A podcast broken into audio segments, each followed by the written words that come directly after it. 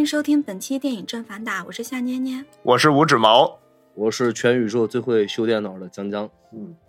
我终于从一个幕后工作者上到了前台。今天上前台的原因是因为我们有一个叫基凯的同学，假装自己生病，躲在电脑前面看球，所以我来代替了这个无耻的角色，当一个话痨。然后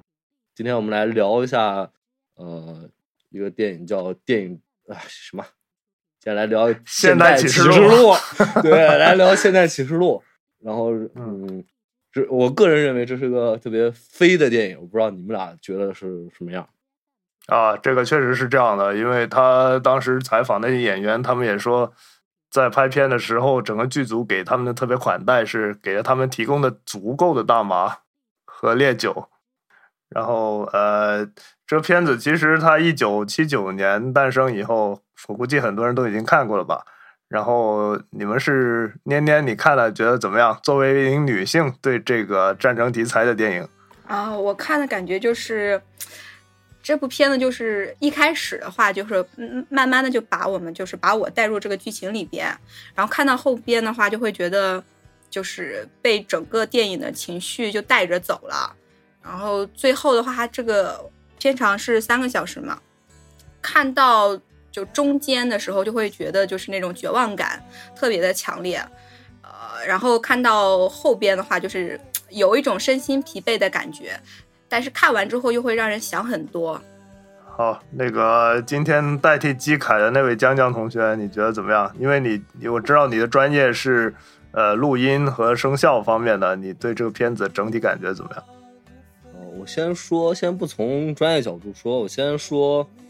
就是电影本身啊。我看我最早看的时候是我上学的时候看，嗯然后那个时候就觉得我操，这片子特别飞，嗯，然后所有里面的暴力、置换，还有一些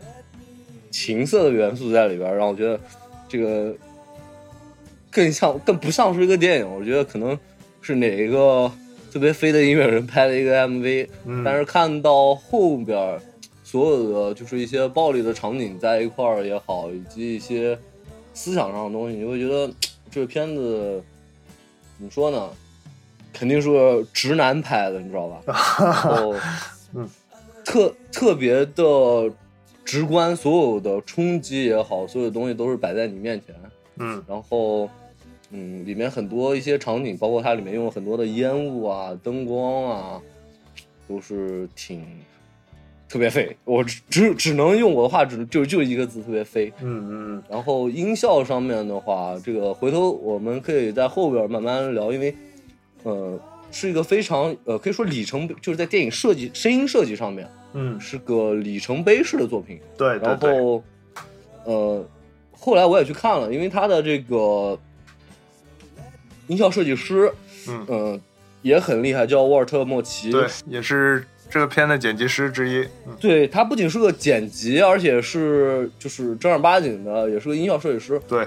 我记得很多，反正拿不少奖的，对，挺厉害，的。科波拉的片子有好几部是他做的，一个是对话，还有教父是他剪辑。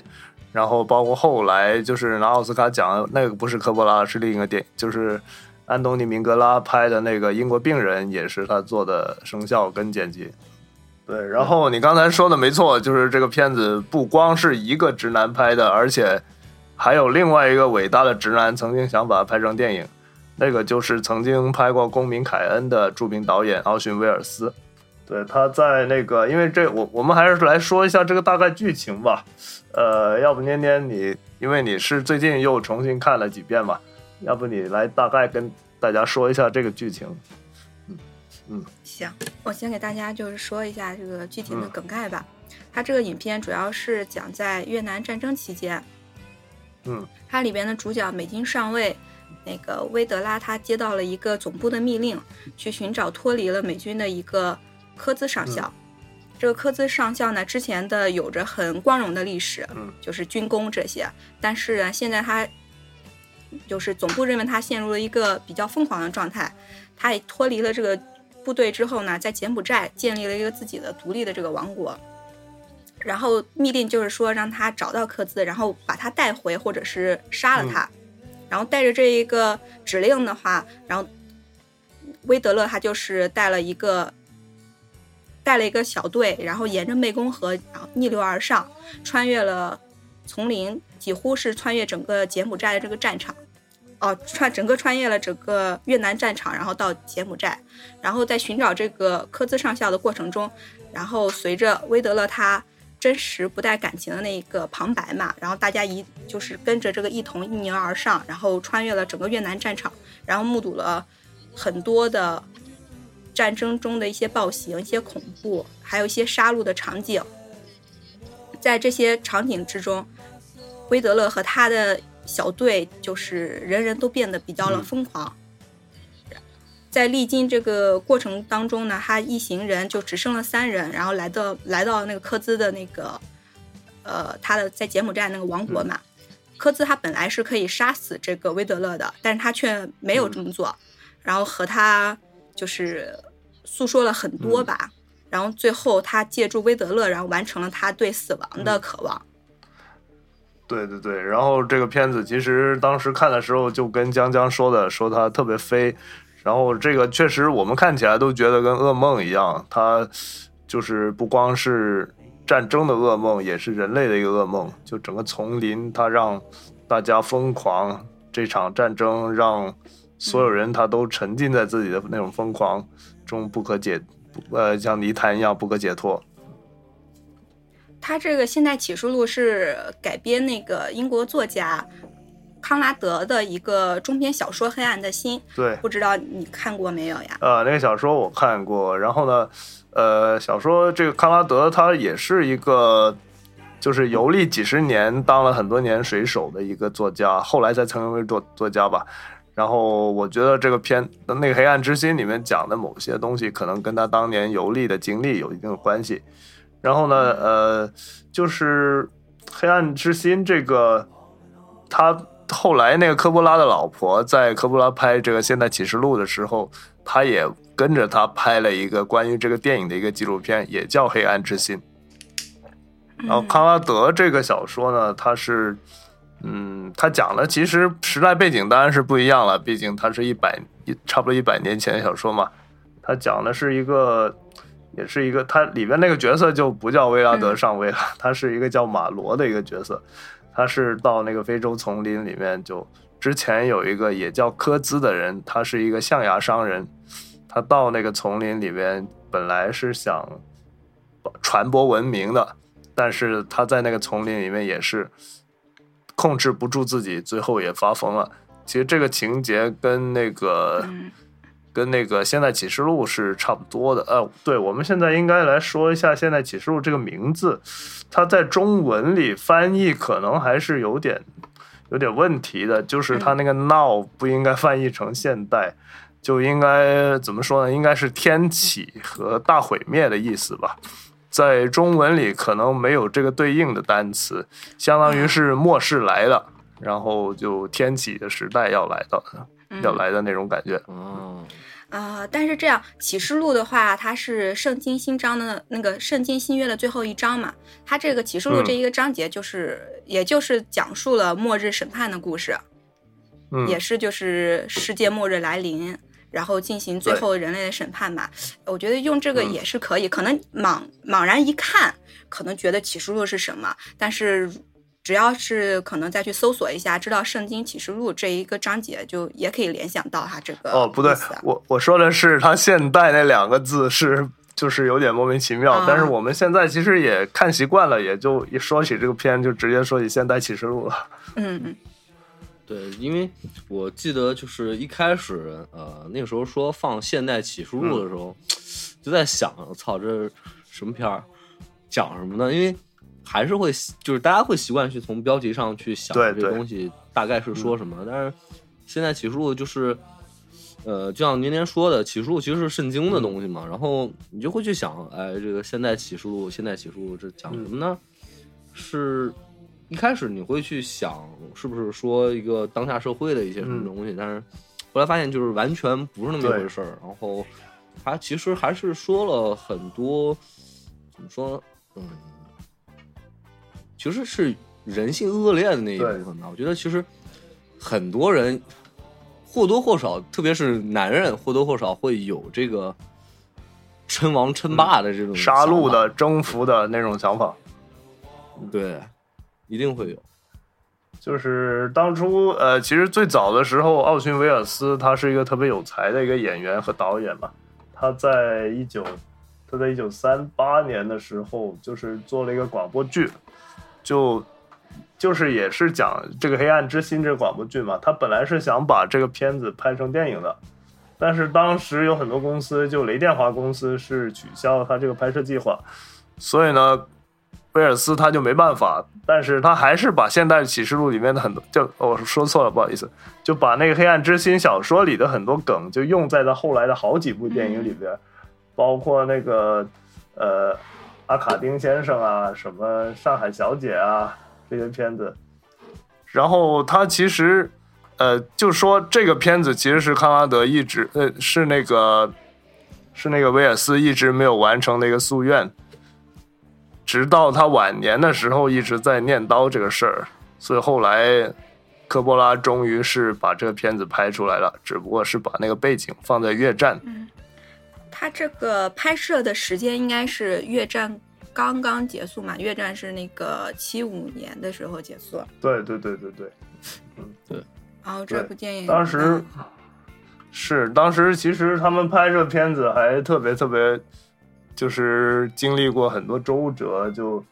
那个时候，一九六九年的时候，科波拉他是创立了那个西洋镜公司嘛，就准备拍一些跟好莱坞电影不一样的片子。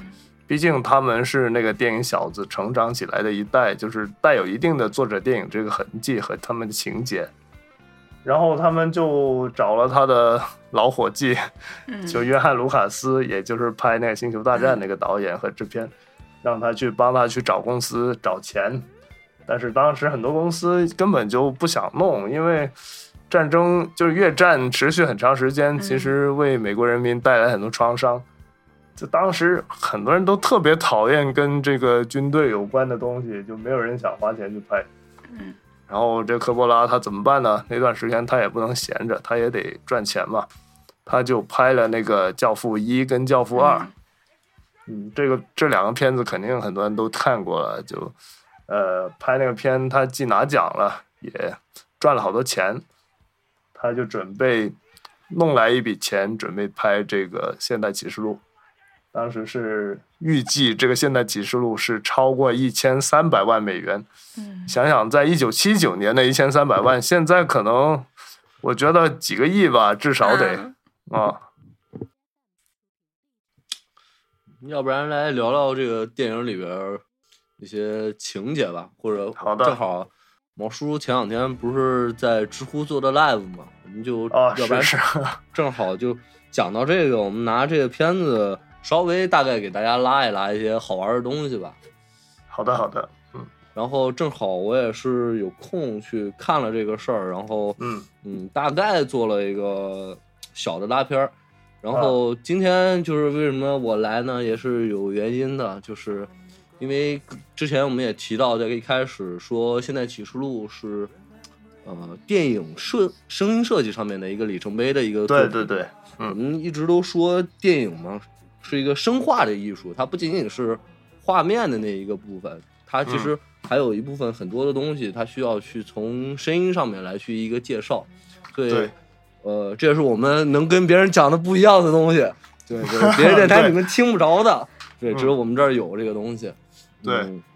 因为当时这个片子它剪辑也是用了一年，然后声音也是做了差不多一年，而且而且他关键是后来还做了一个二零零一年的那个导演版，就是也做了很多就是在声音上的一些改良和和重新制作的东西。嗯，就是先说了为什么这《现代启示录》是一个里程碑式的一个作品。嗯嗯，大呃，我记得如果没记错的话，应该是六九年还是反正就七七十年代头的时候，嗯那个时候，嗯、是第一次有了一个就是我们现在所谓的就是环绕声的一个片子，就是全球的第一部。很多人应该看过，是个动画片儿，迪士尼的，嗯叫《幻想曲》。对对，嗯那个是第一个有这个事儿的，就是有环绕声的这个说法。然后嗯后来其实没过多少年，因为启示录拍的时候已经是到了七十年代的中期，七九年出的这个片儿，对，然后它也是一个就是一个那个时候，你想现在用一个环绕声的技术去听，其实要我们现在在家，大多数人其实看电影还是抱个笔记本或者好一点的戴个耳机就去看了。嗯我那天我还跟毛叔说，我说那个我在看这个片子的时候，我现在只能在家拿一对音箱去听。其实我更希望能够去找一个好一点的录音棚或者一个审片室，能听一个环绕声的东西。这样的话，它对对会就是这种感觉会更好一些吧。对。它因为毕竟这个电影它是一个综合的艺术嘛，就它对。声效能直接带来一些完全不一样的体验。对，而且嗯。嗯，七十年代去做一个环绕声，不仅仅是说是对就是电影的制作者来说是一个重大的一个考验，其实嗯对很多电影院来说是一个非常大的一个挑战，因为嗯。大概七十年代的时候是正好面临着就是呃环绕声刚上市嘛。然后，嗯那就代表着就是你做是做完了，那我电影院要去回放这个东西，那我就要相对的来说要去更新换代我的设备，那对对电影院来说是一个非常大的一个成本。所以说，科布拉能把这个事儿办成，然后去做这个片儿，其实我觉得应该也是花了很多的心思在做。是的，然后，呃，这个声音就是我们从就是帮大家也拉个片儿，我们从一开始开始去看这个片儿，一进来的话，我们就听到了就是那个音乐里边嗯。就是有那个螺旋桨的那个声儿，对，嗯。就是直升机那螺旋桨最开始那个最经典燃烧弹那个镜头。对，但是仔细的，大家如果说戴上耳机去听，你会发现这个螺旋桨的声音，它并不是一个实实在在就是拿话筒把螺旋桨声音录下来的声音，它是一个嗯。其实拿合成器、电子合成器去做出来的一个这样一个音效，嗯。而且是不那么真的一个音效。然后至始至终，这个螺旋桨的声音都伴随在整个的一个电影当中，因为它其实讲的是就是主人公本身就是这个 captain，然后他本身去他是一个就是伞兵嘛，然后对，它是 S O G 里面说过，就是之前美国派到越南的秘密部队。嗯然后正好的是那个克子，就是那个最后要杀的那个上尉、啊、杀的那个人，上校那个人啊他也是，反正最后我记得是也是调自己要申请调到空降部队去了，这么一个哦，人。他是对，嗯就是 Airborne 那个，嗯，所以说，就是螺旋桨的这个声音，它成为了一个关键的线索，一直的伴随在整个的电影当中，包括。呃，我记得他后面有一个转场是，就是紧跟着也是一开始的一个转场，然后是，啊呃，男主角他躺在那个床上面，他看床上那电风扇，嗯对，然后那个电风扇一出，呃，先先是有一个螺旋桨的声音在转，然后正好伴随着那个电风扇嗯去转、转场，然后换了一个镜头。这个我是记得印象特别深的一个东西。对，然后呃，对我现在我岔开一下，说一下关于直升机在越战中的一个非常重要的线索，就是，嗯就当时那个从从以前的二战到韩战过渡到越战，当时美军他是提出一种新的作战思路，由于越南它有很多丛林，也有很多山地嘛。当时是很多人建议是说，那种立体作战是把士兵从一个山头用直升机运到另外一个山头，而且进行了很多这方面的训练。然后包括包括在后来很多人回忆起这个越战电影的时候呢，他们都会都会呃不我说错了，回忆起这场战争的时候，都会想到这种就那个直升机的那种旋翼声，对他们来讲是一个永远挥之不去的这么一个梦魇。嗯，然后包括这个直升机，就是也我们在镜头里面，其实电影里面看到很多无数个场景，就是那个直升机挂在树上，然后炸了、烧了的那个镜头，然后它其实就是一个象象征性的东西，就像毛叔说的，就是看到直升机或者听着直升机，对于我来说，就是感觉是个灾难要来降临的一个事儿。对。对对，所以整个电影里面，它也就是用这个声音来伴随着，就是这个声儿一响，就有什么事儿要出来了。对，然后嗯，我们接着往下说，然后是一开始是男主角自个儿在房间里边儿待着的时候，然后他你会听见环境里边就是不停的传来那种虫鸣的声音。啊，嗯。这个时候我们其实说到了一个就是叫用声音来交代信息，因为嗯。整个片子里面其实你只能通过着装来判断，说嗯。这个大概的这个季节可能是嗯。春末，也可能是秋初，但是怎么去定义它真正的这个季节，嗯我不用在电影里边交代，我就是用这个声音，我听到无数的虫鸣，听到风声，这个就是来交代哦，这个是个夏天来了。啊，而且是丛林里的是吧？嗯对，就是就是丛林战嘛，无数的虫响啊，去听去听到这种东西都很厉害。嗯然后，呃，包括一开始他那个，他全是以这个就是叙事方式很有意思，他全是用嗯独白在说，嗯但是。呃，我们一般其实去看很多电影，你听独白的时候，你是听不到周边的所有的信息的。对，但是就是我们在这个时候，其实能听到主角的独白，也能嗯听到旁边的人的说话，嗯能够听到周边的信息。其实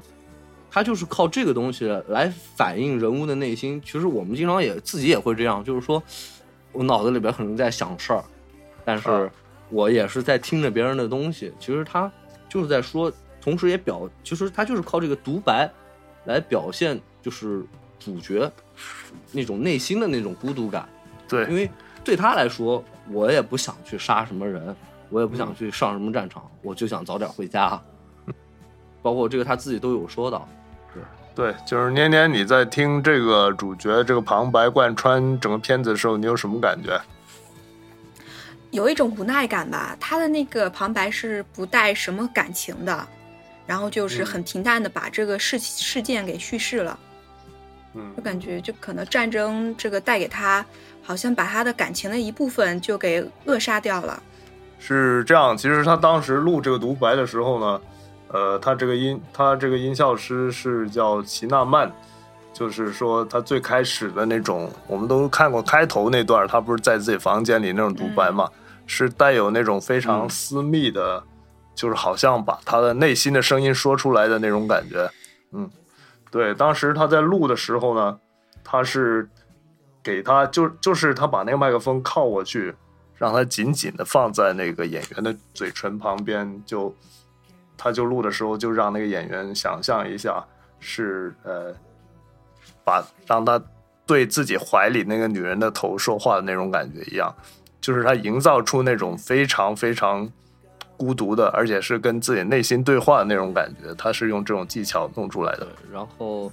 整个包括然后他那个就是很苍白的那个声音出来，然后又伴随着那个我是就是环境里边的那个虫鸣声，你就会觉得我有一种孤独感，但是我脑子里边又特别乱，我心里面特别复杂。就是那种百感交集的状态，就是完全其实就是靠这个声音把你融进去了。对，就是对对，你就会觉得我就是个普通人，国家说说难听一点，就是国家打仗了，就是我也不想去。对，而且他这次的任务特别荒谬，他是去处决一个自己国家的一个人，而且那个执行任务的地点还不是在越南，是在柬埔寨那边。对，最最恶心的是这个、嗯所有的信息里面都没有说这人犯了什么事儿，我为什么要去杀了他？对，上面有就是他中间有一句台词是说，你在战场上控告一个人说他犯了谋杀罪，这是非常荒谬的。然后相当于是在一个嗯就是赛赛车场上去发一张超速罚单一样。然后有一个也是特别有意思的，就是这个是现代电影里边经常会用的一个手段，我们叫客观音乐转主观音乐，或者说主观音乐转客观音乐，这个是个什么、嗯什么意思呢？先给大家讲一下，这个客观音乐就是嗯客观存在的，我们可以看到电影里边，比如说有人拿个手机，有人拿一 CD 机去放这个音乐，是电影里边的人也能听着的东西。这个叫客观音。就有源音乐吧，那个啊有源声。然后还有一种叫主观音乐，也叫无源音乐，就是说，嗯就是通常意义我们说的叫背景音乐。这样就大家好理解，就是说是作曲家给这个电影配上去，用来烘托情绪的东西。对这个电影里边大量的用到了这样的一个手法，比如说那个一开始嗯那个、就那个特别二，天天要冲浪那个长官，那个指挥官，对，然后嗯他在飞机上，他不是也是拿那个大的那个开盘，我们叫开盘机，就是那个绕磁带的那个放音乐那东西，啊。啊啊啊！对，简直我觉得这个是就是第一个让除嗯除了开头那个就是直升机那个飞来飞去的东西，就第二第二次让我感到我操这片真飞的一个感觉，就是为什么我打仗我还得在飞机上还所有人一起放歌，对，就是女武神那段是吧？最著名的一个直升机突袭的那段。嗯，对，就是真的是觉得特别飞，为什么就是所有人都要放歌这事儿，嗯然后。特别有意思的是，就是这个地方，他你看到那个有个士兵先点了一个播放键，然后飞机上开始放这个歌，对，打着打着，这个歌你会觉得突然的，它就出话了，啊，它变成了一个 BGM 了是吧？对，就变成了 BGM，然后嗯。你就会整整个突然觉得配这个音乐打起来特别的带感，特别有劲儿。然后嗯。这个就是一个非常明显的叫客观音乐变主观音乐的一个对比，后面有大量的都用到，包括嗯、呃他们也是上游的时候，我记得吧，呃，有一个那个嗯就是那个小黑，那个小黑人儿，啊啊，就那个十七岁的少年对，就被，Clean，对被，那个演员其实只有十四岁。被打死的那个。嗯他就是他，他拿那个，哎，不过到底就是说说差一点啊，就是岔开来说，就是确实是黑人的那个节奏感，确实是与生俱来的。对，人一小黑人就是一士兵，拿一鼓棒在船上嗯敲、敲出来的那个节奏都对对对特别棒。啊，对，然后到这段也是一样的，一开始我们其实是先听到这个鼓点的，然后嗯你就会觉得，哎，这个嗯特别有节奏感。然后突然他就会给一个镜头，其实是这个小黑拿着这鼓棒在船上敲，嗯打着打着，他又变成了一个背景音乐节奏感，因为有事儿要发生了，对对又是这，个东西，所以嗯他把这个所有的这个客观音乐和主观音乐的这个过渡做的特别的棒。嗯。对，年年，你在当时看到那个直升机突袭，就是咒的那个女武神音乐的时候，你是不是觉得嗯特别疯狂？这场战争，我觉得就是他，主要是他这一个指挥官，他的那个有一些疯狂的这个程度，他把一次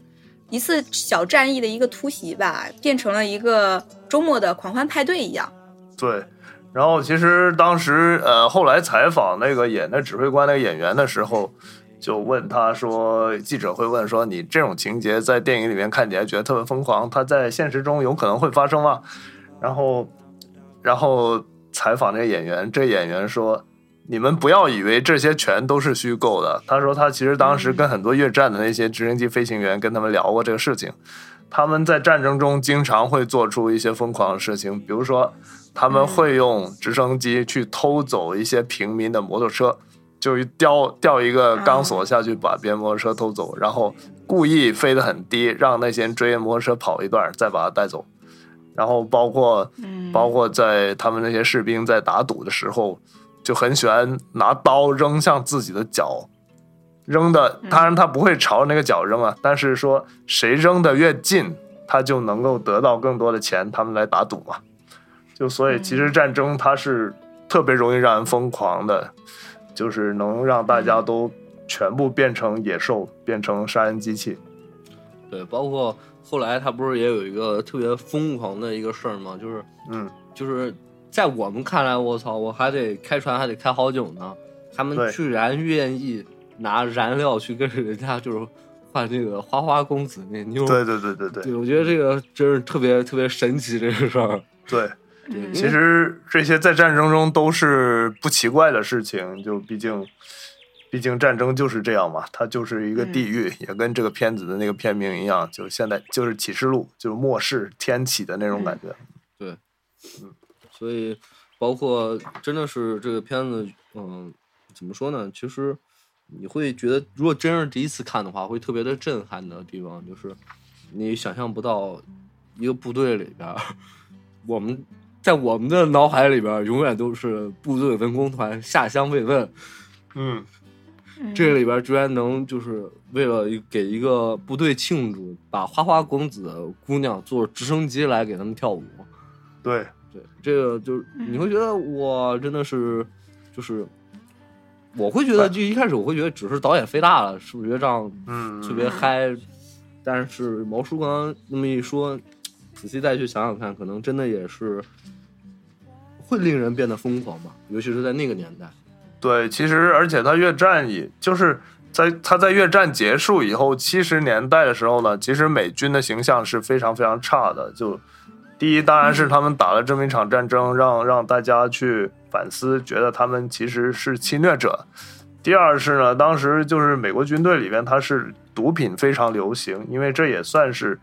他们在东南亚那边无所事事去，也不光无所事事吧，就每天在残酷的杀戮杀戮里边，他们就只能通过这个毒品来麻醉自己，而且把这种毒品文化带带回了美国。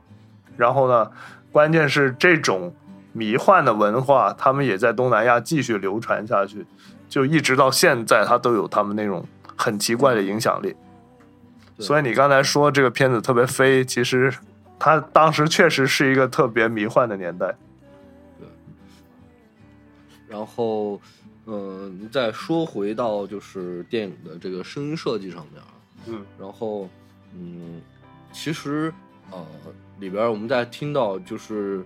呃，有一段就是那个打斗的那个场景的时候，就是他们在上游，就是那个，呃。有一段我记得是就是炸那个桥的那个时候，他们在那个桥里边那个地方有一个榴弹，那个扔榴弹一炮就打中那个越南人的那个那段的时候，啊对你们应该记得特别清楚。我觉得那个人真的是特别神，就是一炮就打中了。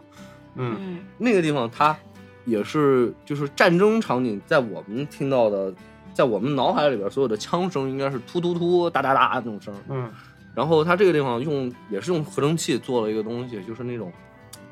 我们如果去看科幻片儿，特别《星球大战》里面会有那种激光票那种丢丢丢丢丢丢丢那种声，嗯它也是这个地方，它就是靠做了一个电子的这个声儿，然后它后面有那个管风琴弹出来那种很诡异的那个音乐，对，它就是靠这个去，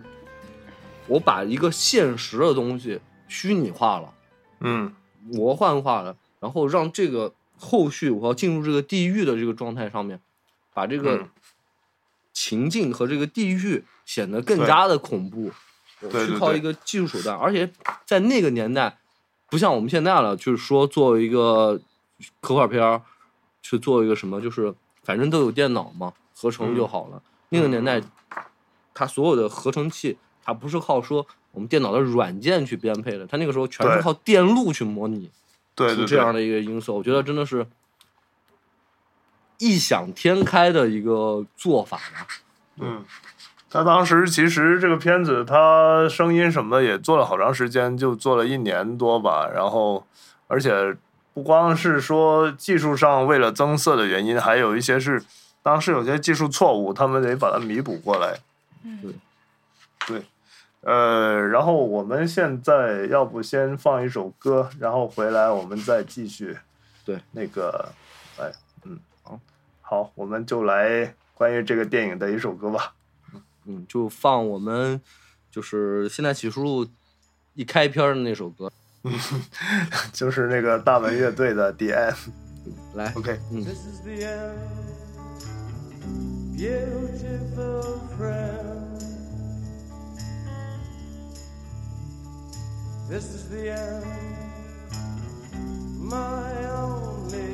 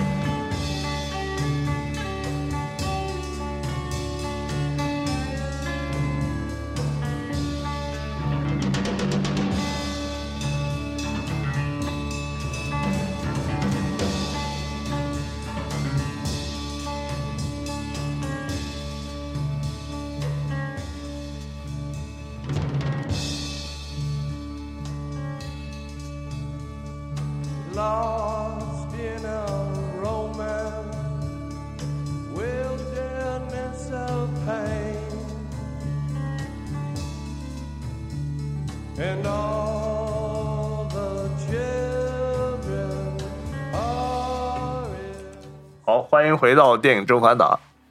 呃，我们刚才说了这个片子的声音设计，然后这个片子呢，其实它声音已经做了整整的一年，剪辑也做了一年，而且是先后找了四个剪辑师。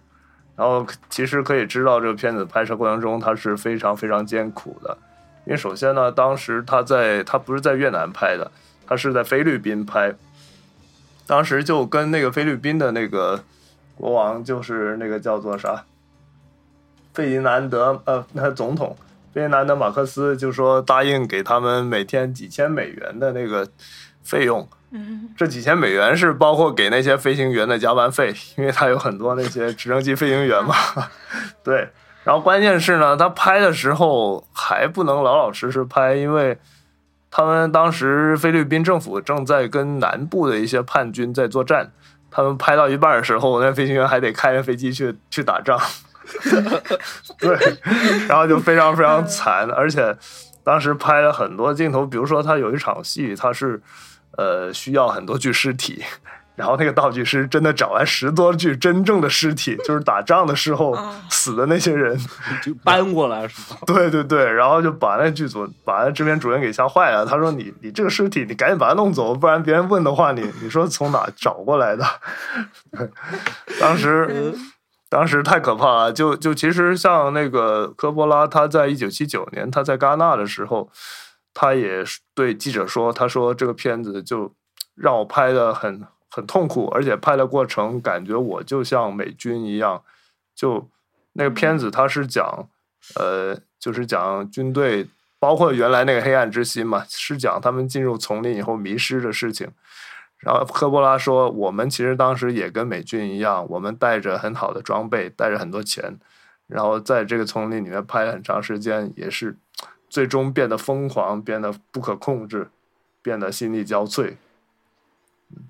其实我觉得你们看这个片子三个多小时的时候，估计也会有这种感觉吧，就是觉得好像把人类的劫难都经历了一遍一样。我说实话，这三个小时，呃，我看完这个片子，基本上花了快五个小时看完了整个这个片子，嗯因为真的是看就是看一段，可能一开始就是那冲冲浪上位，可能看着还还好，然后到后面越看你会觉得特别难受是吧？还是有一些压抑，然后你需要缓一缓，嗯，然后停一停，然后再接着看，会特别累。这个片子看，对对对对，嗯对，当时当时他中间拍一段，又经历了那个越南的雨季，呃，菲律宾的雨季，就一些布景也被冲毁掉了。然后当时刚好是拍摄间隙嘛，科波拉就那个导演，他只能天天在那边筹备下一步计划，然后天天把开那种古典音乐开到声音最大，天天只能这样去让自己暂时的从这个环境中脱离出来。而且有一段还是他们遭遇了飓风，就是有些剧组人员被困在一个小岛上，然后没有，而且当时没有飞行员，导演学会了开直升机，把那些人给救出来了。就是想想我们国家哪个导演，你让陈凯歌、张艺谋开直升机过去，这个不可想象吧？这种情况，嗯拍这部电影确实好像比较苦，导演说是，嗯，拍摄期间整整瘦了一百磅，那一百磅也将近一百斤了呀对。，就瘦了一个你了，相当于是。对，是是的呀，多辛苦，人才瘦成这样对。他本来长得也不高啊，就嗯，基数不大，就而且他拍这个片的时候真的是经历了无数的波折。首先，他找的是那个哈维·凯特尔，就是在那个美国呃叫叫《穷街陋巷》里面演主角的那个那个人，找他演的主角嘛。然后后来演了拍了三周，三周以后就觉得这个演员不大合适，然后就赶紧跟剧组开会说要把他给换了。然后这个相当于演员那边你也不好交代嘛，因为那个也是大牌了，当时啊，对呀，对，而且之前拍的那些场景全部都废了，废了，对，是。然后这个那些拍下来的素材，其实我们都没有机会见了，就是肯定他们也不方便放出来吧。但是当时就是找那个剪辑师，就刚才江江提到的那个莫很出名的对对沃尔特莫奇，沃尔特·莫奇就说他其实他当时也看过那个素材，他说看了以后他才发现确实可能，呃，凯特也是一个好演员，但是他本身的形象和他的那种气质特别特别强势，他就更像一个杀手，更像一个很有主动性的一个人。然后后来他找那个马丁·肖恩呢，他是属于，你看他样子长得特别被动，是吧？就是很嗯很诚挚、很清澈、很忧郁，而且很脆弱的这种感觉。嗯，对，找他的话，就相当于是他自己那个角色是没有发力的，但是我们观众可以通过他眼睛就看到这场特别疯狂的战争和这个人类的疯这这个恐怖的这么一个劫难。嗯，对，然后当时包括那个马龙白兰度，就是特别特别、嗯特别特别经典的这个角色，就他演的是那个科兹上校嘛。对，嗯对他一开始的时候，他是答应用三百万三百万美元来拍三个星期，在一九七九年的三百万美元，可能现在可能我估计有个五千万，可能还不止吧，应该对，对比黄晓明贵多了是吧？而且还是 还是美元的，嗯 对。但是呢，关键是就是在导演心目中，这个科兹上尉是那种特别瘦的，然后眼窝深陷的那种角色嘛。但那个白兰度他一来到剧组，导演说怎么这么胖啊？就 对，他就长得巨胖，然后他吃的很胖，而且而且关键是拍之前那个导演就让他去看《黑暗之心》的小说，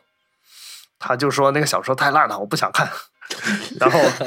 然后台词儿他也不想背，然后就直接开演演的，而且他还当时他对那个科兹上尉这个名字他是特别特别的反感，他认为嗯，他认为就是以美国的那种南方将领他们的习惯呢，不会起这么科兹这种这种奇怪的名字，因为他这个小说本来也不是他写的嘛，是英国人在一百年前写的。嗯，嗯对他认为可能美国的上尉可能都会叫什么莱利上校啊这种名字，比较花哨的那种名字吧。嗯，对，然后后来演到一半，那个导演就说：“你还是回去看看那个小说吧。”然后，然后就是无意中有一个人把那本《黑暗之心》的小说放在了科波拉，呃，放在那个马龙白兰度的房间里，他才看了小说。他当他在那一刻，他才知道原来《黑暗之心》是一本小说。他之前以为那个啊这个片子的原编剧写的那个就是《黑暗之心》。啊，对对对，关键是，剧本是黑暗之心，对对对对对，他以为是那个，他认为那个剧本写的不好。然后关键是现在呢，这个马恩白兰度他虽然性格比较比较怪，但是架子也脾气也大，但是呢，他还是一个特别牛逼的一个演员。就他看到那本原本小说以后呢，他就被这个小说折服了。他说：“啊，这个小说太牛逼了！我说我为什么不早点看它？而且，而且我觉得现在我心甘情愿的把自己叫做科兹上尉了，科兹上校了。然后这个时候又出了问题了，他一叫科兹上校，之前叫那个呃什么莱利上校，那个那那些素材又没用了，又得重新再拍一遍。嗯对，当时是确实发生了很多这样的类似这样的事情。嗯，好像他这里面因为白兰度太胖了，然后镜头里边哈都没有拍他，嗯都很少给他全身，是几乎就只是他的上半身，对，就看不到他的大肚子。嗯，而且他当时之前他是就是跟导演抬杠的时候，他是不愿意叫科兹，也也不愿意减肥，他也是留了，嗯。反正也是留了头发嘛。他一看完那个《黑暗之心》那个小说呢，他就马上把他头发给剃了，就说啊、嗯。我还是听你的吧，导演，你说的很对，这样。嗯 嗯嗯，嗯，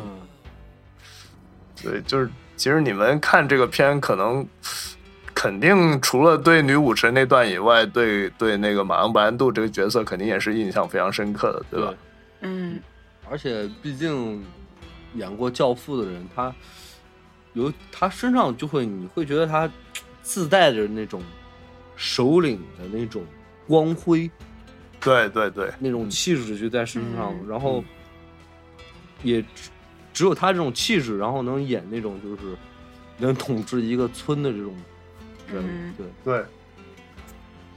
他有一种怎么说呢？感觉有一点超脱生死的那对种对对，气质，就是然后不是一个人的存在，嗯是吧？觉得对比较比较阴霾，然后对于战争、对于生或者对于死，嗯，他都看的很无所谓吧，嗯就感觉他无所畏惧。对他像一个就是游离于人跟鬼魂之间的这么一个角色。嗯其实他当时他朗诵那个 T.S. 艾略特的那首诗歌，就《空心人》那首，他这个是奥逊威尔斯在最早的，在在一九三几年的时候已经想用这首诗歌。他讲的是因为当时美国是就全世界吧，就第一次世界大战结束以后，他就认为很多人就已经丢失了信仰，就成了行尸走肉嘛。所以其实这个片子就不光是科波拉的才华，科波拉他也是有一部分是站在这个奥逊威尔斯的这个巨人肩膀上。嗯，所以这个片子你们看了多少遍？我我看了两遍，嗯，就以前看了一遍，然后最近呃又重新看了一遍嘛。哦，江江呢？我三四遍吧，因为啊，呃这个片儿特别的经典，嗯、嗯。几乎应该是说，可以说，我觉得应该是很多就是我们学声设计，尤其是影视声设计，嗯，很多学生会当教材的一个片儿，对，对对对对，非常经典这个片子。我这个片我是看了很多遍了，因为因为我嗯。平时我首先我很喜欢这个片，然后呢，这个片它光是那个旁白我就觉得非常迷人，然后我家里有一个椭圆机嘛，还还可以骑自行车，我每天在骑自行车的时候，我就开着那个东西，就跟广播剧似的，就从头到尾听了好多遍。而且这个片儿之之前我也是，就我们在一开始的时候说片儿飞嘛，嗯。它也确实就是，还有大量的那个就是用那个军用的那种烟雾弹和那种信号弹儿，嗯。然对对对，后去做不同的那个颜色的烟雾，然后嗯。本身烟雾这个东西吧，它就是一个制造那种幻境的，经常会用的一个嗯。手段。对然后它这边儿，嗯、把这个军军用的这种东西，然后把这个结合起来，特别是有一幕我记得就是那个 Lance，就是那冲浪小子，啊，冲浪手，嗯。然后他们就是在船上有一段就是进，就是快到那个克子上上校那边那个地方，嗯呃，那个河上面全是那个烟，那个白大白烟，嗯。然后他自己举着一个那个烟雾弹，那个紫色的那个烟，然后在船上的那个时候，哇，我那个时候就觉得，我觉得这个片儿要是能把这些乱七八糟的这些镜头全部剪在一块儿，绝对适合作为一个迷幻音乐的 MV，绝对对可以用。对，嗯对，就是他这个片，他其实中间呃，你们都你们看的应该就是那个导演版吧，就是有那些法国庄园的那一段。啊，对，有的有的，对对，他这个其实，在最早的那个院线版的时候是没有这一段的，就是最早那个版本。后来他是重新做了这个，然后当时剪辑的时候也遇到了一些困难，因为里面有好几段接不上，就比如说他那个中间有一段不是那个 clean，就是那个呃十七岁那个小伙子嘛，他死了以后嗯就。他死了，他那个 chief 就是那个酋长，那个船长啊，嗯，他是特别喜欢他嘛，把他当成自己孩子一样。死了以后特别伤心，然后到底应该是怎样去让这艘船靠岸呢？呃，包括怎样去安葬这个 Clean 呢？就他找不到这个契机，因为他们靠岸，就他安葬他就是他们靠岸的原因嘛。但是他不知道该怎么接上那一段，后来就想到了。就接上法国人那段，就像江江刚才你说那个烟雾，就是他放了很多烟雾从地底出来嘛。就其实这些人就像是留在越南的那些上一代的殖民者，就像幽灵一样，他们其实是通过他们过来人的这种身份跟跟美军说，其实我们当时也是进入这个丛林，最后也变得疯狂，变得无法控无法控制，就也是营造了这么一种。梦幻中的梦魇的那种感觉，对，然后就是法国人的那一段，然后也特别的，怎么说呢？说实话，那一段我看的不太明白。哦，那段是吧？对，就是法国人他们那个就是在一桌上吃饭的那一段。嗯嗯嗯，但是有一个也是挺有意思的，就是他后边有个人一直在拉那个手风琴。嗯，然后就是他拉的时候，拉了拉到后来，然后突然他啪那一声，那个手风琴，嗯，掉在地上了。那一声儿一结束了以后，然后、嗯、呃，也是我记不太清楚，反正是有有一个人，然后一拍桌子，反正这个谈话就崩了嘛，然后就结束了。啊、对，然后就是用这个点来切进来的。对。对呃，他其实他主要还是讲就上一代殖民者的故事吧，就是说其实相反正这个意思还是很明显嘛。就如果是对那个越南的历史大概有点了解的话，毕竟他越南也是曾经是他们殖民者，后来非常狼狈的被被赶出去了。对，嗯，我觉得他在这个法国的这个家族的这一段嘛，他主要可能是想，我觉得可能是想在。他这个用餐的过程中，他这一个庄园，这一个庄园里边各个人物，嗯，他们都有表达一些自己对战争的思考，对越战的思考。他就是主要是表达一些就是对越战的这一个想法，嗯，然后产生的。然后桌子上有一些人，他就是那些法国人嘛，嗯、他在战争中。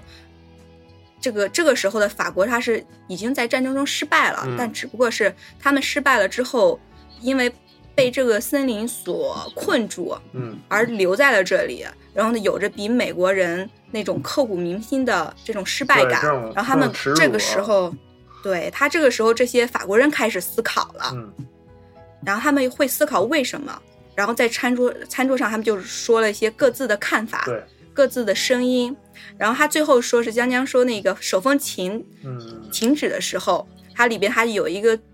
可能是他们的一个年龄最大的一个老者，对，然后他就对对这个上这个对这个上尉说，嗯、说是美国，你们正在就等于说他是在暗指他们美国这个场战争嘛，对，就说是你们正在为历史上最大的虚无而战，嗯，对，就战争是什么的问题，为什么而战争，就在这时候就很直白的抛出来了。嗯就是像那个，呃，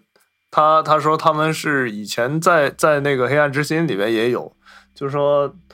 如果你要去战胜那些丛林里的野蛮人嘛，相当于当时以英国的那个角度来看，非洲那丛林的全是野蛮人，就如果你要战胜他们野蛮，你必须变得跟他们一样野蛮。他现在这个、这个现在《启示录》里面也是那个上呃那个科兹上校他就说，如就是越越共非常非常强大，因为他们比我们要更残暴，所以我们如果要战胜他，我们必须变得跟他们一样。那如果是一样的话，那其实我们参与到这场战争中，那我们不就是跟魔鬼一样了吗？嗯，所以他就是利用原始的本能去杀戮，然后当当人抛弃感觉、抛弃感情、抛弃判断，嗯，然后就就不会有东西会打败你了。对对对对，嗯，就是反而，因为我觉得这个，我不知道女性观众看这部片子感觉是怎么样啊？因为刚刚江江他也说，这个绝对是非常直男的一部片子嘛。啊，嗯，是挺，我我觉得这个你也不能用直男吧，没有，就是它是一种说法，习惯的说法，就说女性观众啊她看的时候，她会有那种非常对，不是压抑那种心生理上的不对，会很。会很压抑，因为我个人就不是很喜欢看战争题材的片子，嗯。所以这个我我也就是很早之前，因为他的那个《久负盛名》看过一遍嗯。嘛，后来就没有说是去，虽然它是一部很好的电影，我也没有去反复去看，对。因为就是就是我自己就不会去喜好看这个题材，就是像战争这种充满杀戮的这种场景，嗯。就看了会很压抑。就包括他这啊。部，嗯，他这部片子里边吧，就是把一所有的战争的描写都特别的直接，嗯。然后一些就是战争使人崩溃、使人疯狂，嗯。就是很直观的就展现出来了。对，就比如说那个嗯。科兹上校，他回忆起他看见那个村子说小孩种那个嗯小儿麻痹疫苗的那段儿，一回来以后。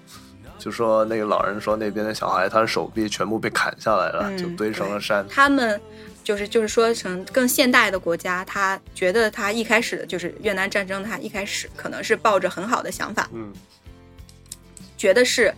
去解救，去怎么样，然后到了那边给这些就是小孩子，然后接受那个防止小儿麻痹的这些东西，但是残但是这个残忍的丛林法则之类的，嗯他们可能一些村长、一些组长就觉得，呃，你接受了一些不应该接受的东西，嗯就用最野蛮的方式，然后把这个给就小小小胳膊都给砍掉了。对，嗯，对他这个确实是，因为马龙白兰度他的演员水平也特别高嘛，他就是嗯，把那种彻底疯狂的那种角那种，而且他是游离于人跟幽灵之间的一种一种生物，就特别像像一个来自一个未知之未知之境的这么一种角色，在跟我们说这个战争是如何的残忍，如何的荒谬。嗯，他在他的柬埔寨的那个那个小王国的那里边，他那里可能有越南人，也可能有柬埔寨人，甚至有有有一些就是美国的士兵，对，对，还有美国的士兵，然后就把他有一种就是有一有一点在供奉他的感觉，嗯，就是没有把他当做人，也没有把他当做士兵，可能把他又当做神，又当做魔鬼。它里边就是一个神秘的一个存在吧，就是，然后它里边不是有那个记者嘛，一个疯狂的记者，他特别嗯崇拜那个科兹上校，对他身上就背着十二个照相机，嗯认为他能看到真相。对，那个是丹尼斯·霍珀，就是一个非常。呃，演技很好，也很疯狂的一个人吧。他当时也拍了特别迷幻的那部《逍遥骑士》，然后拍《逍遥骑士》的时候也是每天吸毒酗酒，就拿着一把枪，然后演员都特别怕他，怕他要么把自己杀掉，要么自杀。嗯然后那个演员他演那个戏的时候，他也是老吸毒。就其实我们看那个《黑暗之心》的那个纪录片就能看出来，他经常在演的时候把台词全忘了，就没有一句记得住。嗯 那个导演也拿他没办法，但是到后来有几场，就可能只有这么自己生活作风就是这么疯狂的一个人，才能演出那种疯子的感觉吧。他有几段演出来，我觉得没吸过毒的人应该是演不了那个感觉的。对，嗯他肯定是自己就找到了平时的嗨点。对，我估计他那个台词儿可能也跟导演设计的完全不一样了。反正导演可能觉得，哎，这这效果可以，然后就用了。嗯对，嗯呃，这样我们到这儿也休息一下，然后就来放一下我们刚才第一段的时候说的那个特别燃的那个战斗曲目《女武神》。女武神，OK，对，嗯，放完这首歌，我们再回来接着聊。嗯好的。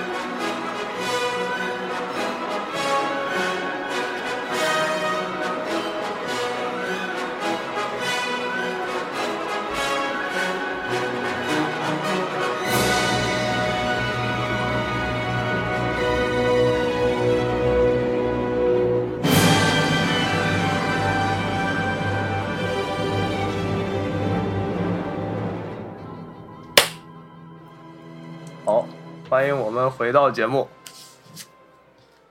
对，刚才就聊了一下关于创作过程中的事情，然后其实这个片我们也知道，它拍摄过程是非常非常艰苦的。首先，呃，就是我们刚才提到的直升机拍到一半要去打仗，然后那个场景置景被被被那个洪水冲垮，要重新弄，包括拍摄过程中。呃，出车就换演员，这个也特别特别麻烦。刚才也说马龙白兰度跟之前换的那个哈维尔凯特的事儿，嗯包括这个马丁肖恩，他其实也挺，他人是一个特别好的演员，但是他当时酗酒很严重。他来的时候是拍这个片子的时候是三十六岁嘛，他就觉得他身体非常差，而且拍的过程中他有一次严重的心脏病发作。当时马上送到了一个医院，然后就找了一个连英语都不会的一个牧师，给他做了一个临临终的仪式，就真的认为他绝对要死了。嗯对，但是当时就很奇迹般的他就醒过来了。但是科波拉他是非常害怕这个事儿传到美国本土去，因为毕竟有演员工会这种东西嘛。如果你是嗯他刚从这么严重的疾病中恢复过来，你让他去继续拍，对啊。然后你真的在拍一半真的挂了怎么办？那前面的全部废掉了。对嗯对，当时就好在他也是，呃，就是反正只要三个星期的休息就能恢复过来吧，也算是度过一劫在这个问题上。嗯。啊，说到这个马丁的话，就是有有一个比较有意思的就是题外话，嗯，就是他不是演了那个《现代启示录》对吗？他的儿子，啊，他的儿子，然后演的演战牌的男对，主，野战牌，他们俩，他们俩都是长得也挺像的，嗯他们俩都。对他们俩长得很像一样，而且父子俩都演了，就是越战这个啊电影非常。怎么说呢？就是非常出色的四部作品其中之二嘛，就他们都演了一下。对对对，而且野战牌当时他在美国的轰动也挺大的，就是直接嗯能表现美军之间的那种自己人打自己人的那种情节，在美国人心目中嗯也造成了巨大的轰动。嗯对，当时他们那个马丁·肖恩他演的时候呢，他也是就是最开始那场戏，我不知道你们记不记得，就他在床上醒过来，就是一开始说有直升机的幻影在响的时候，然后他就喝醉酒了，就一拳打到那个镜子，把那镜子给打碎了嘛。嗯对，那场戏本来是没打算用的，当时只是科波拉想让那个演员热身，就让他自己在那个房间里也随便演，他也喝了很多酒，就让他找找感觉。然后，因为他知道酗酒的人他是有一种特别特殊的情绪嘛，他很脆弱，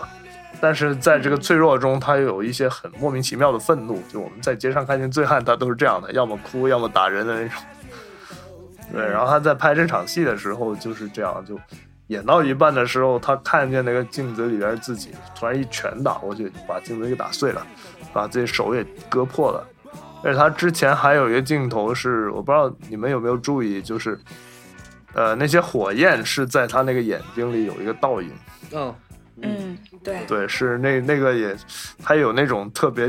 奇怪的那种，像丛林里有人在呐喊的那种音效吧，江江你应该有注意到，对，嗯就呜呼呼那种，对就是有人在叫的那种感觉是吧？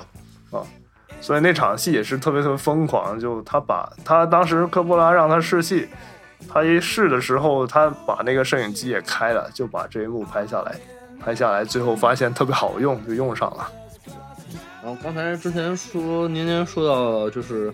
呃，野战排是马丁他跟儿子演的嘛。其实《现代启示录》这个片儿也是一个特别神的一个父子作。嗯呃，我是之前在嗯网上面看的有一个资料，是一个就是呃沃尔特莫奇的一个专访吧。嗯然后他就说，其实这个片儿是科波拉的父亲给这个片儿做的曲，哦哦，对他他爸好像也是也是一个作曲，爸是个作曲家，对不太成功的一个作曲，曾经是。对。然后这个片儿是科波拉让他爸给他做的一些作曲，所以说，呃，也是个挺有意思的事儿，就是对对对对对，因为我呃科波拉他爸这个事儿真的是说起来还挺心酸的，就是因为他爸一直不太成功嘛，就老是他的作品老是被寄出去又被别人打回来，觉得不想要用他的东西。然后有一天科波拉他们就他科波拉小时候了，他就自己伪造了一封信，说是有个公司想用他爸的音乐了，然后他爸看了就特别特别开心。但是，一看了以后呢，后来他知道真相以后又特别失落，然后科波拉就觉得这事儿真的是严重伤害他爸爸，所以其实他后来拍了这么一部伟大的作品，让他爸来作曲，我也觉得也算是一个挺不错的一个安慰了。对，而且其实整个片儿里边儿的一些就是音乐啊也好，其实做的都很很很不错，但是嗯，这也没想明白他爸为什么没成功这个事儿。对哦，可能这种还是跟机遇有关吧，毕竟对但是形势比人强嘛。是就是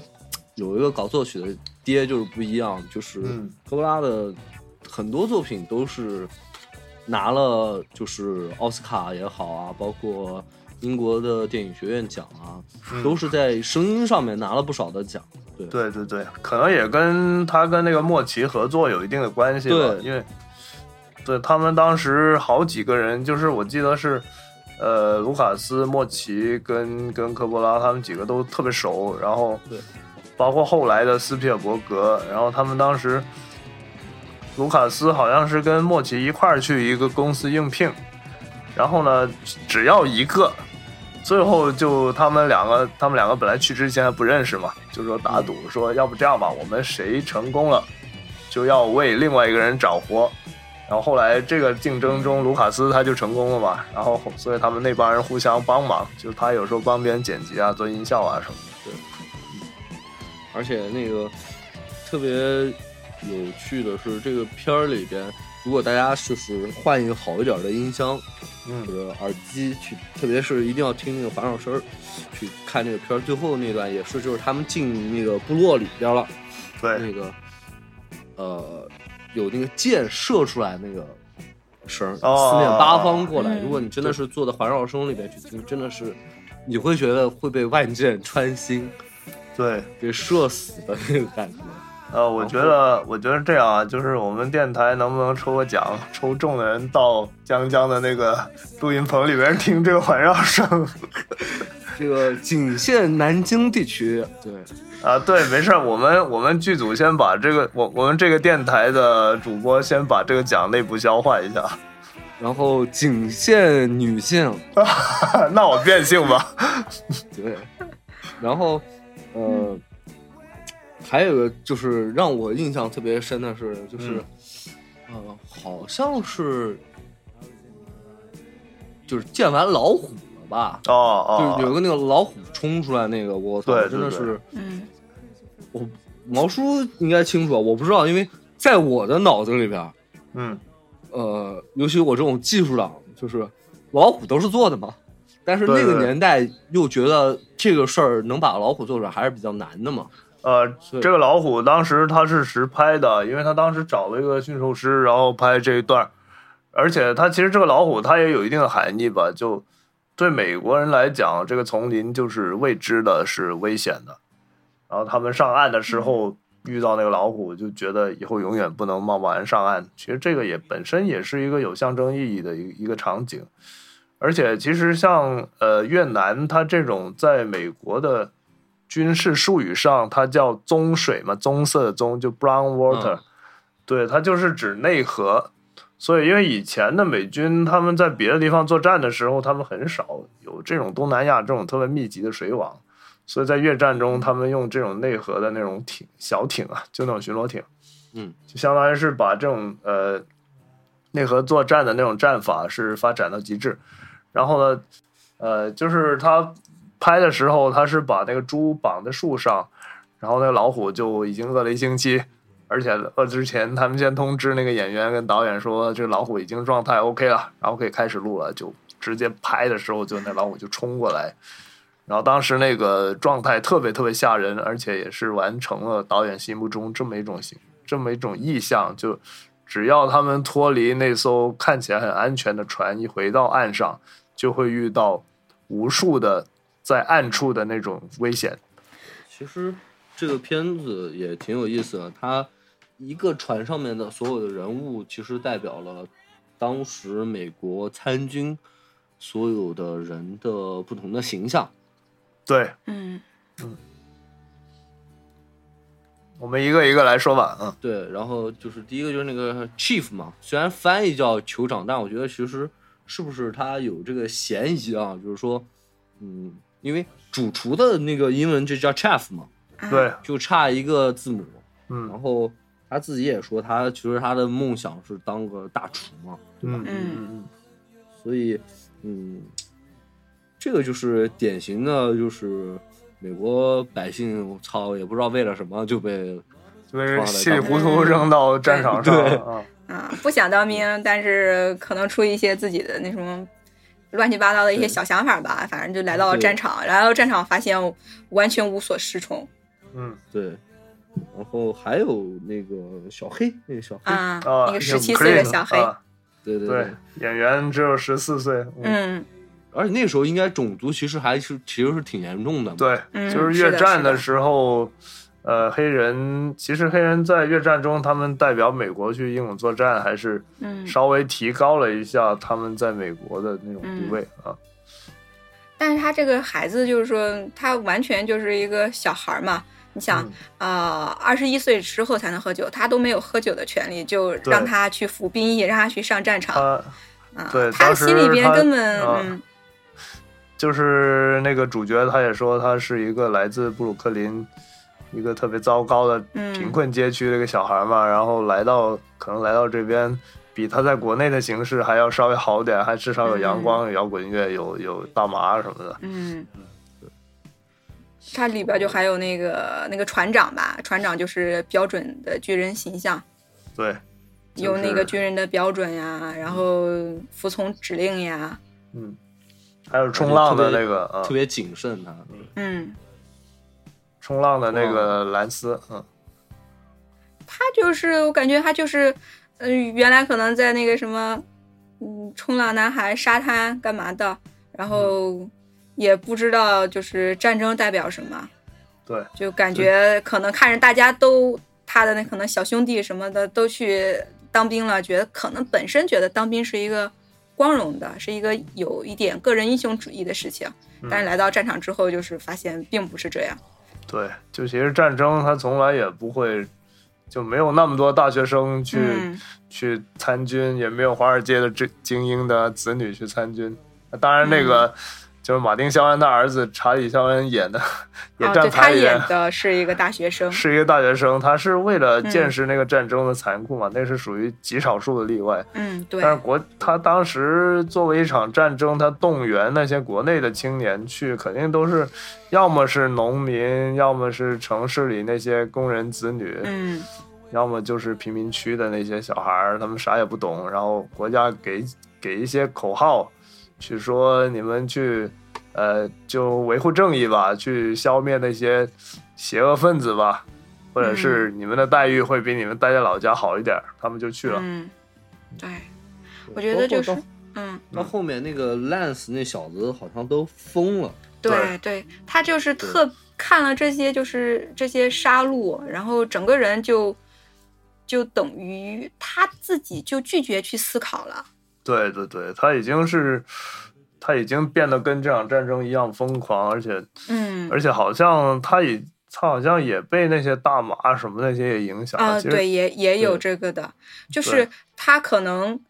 这个时候他会在思考，到底是什么是战争，嗯，他们到底为什么而去打这个打仗？但是就是说是加缪就说过，就是真正的哲学思考都等于自杀。他这种时候，他就要么就选择死亡，要么就选择彻底的疯狂。对，要么就选择完全不去考虑这些，就成为一个嗯杀人机器，就只是为了活下来。对，就是这，就是这个巡航艇上的这一个四个人吧，这四个普通的士兵，就他们从一开始就是就是踏入这个这个寻找的过程当中，然后经历了整个战争，然后战争明白战争给予他们的就是没有什么。呃，伟大那些光荣理想那些东西，可能只带给他们的毁就其灭和痛苦。实其实我们想一下这个片子，他们一开始那威拉德上上上尉带着大家去寻找那科兹，其实我们到后来发现，他找的根本就不是科兹，他找到的是这场战争的真相，就是就是这种惨无人道的杀戮，嗯包括这些让人疯狂的一切。其实这个这个片子它不是一个单纯的讲一小分队去执行任务的故事，它就嗯真的是一个人类的灾难的故事。所以它的片子叫《启示录》，还是非常非常有深意的。嗯，对。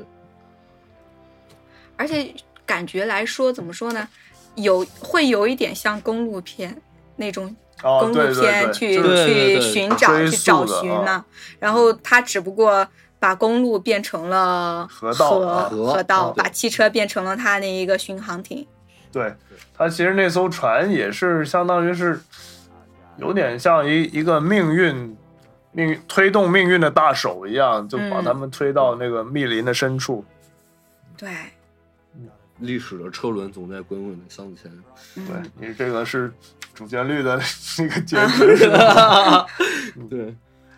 对，就当时他其实呃，我们说回他这个片子做的声音吧，就他到后来的时候，他也做了很多一些声音上的一些变化嘛，比如说是，比如说他那个酋长，就我们之前说那个队长啊，嗯。他他他在他在呼叫的时候，他就说了好几遍 Alpha Tango 嘛，就这是美军的代号了，Alpha 就 A 了、t a n g o 就 T，就是说他其实当时只是说了一遍，他在拍的时候只说了一遍，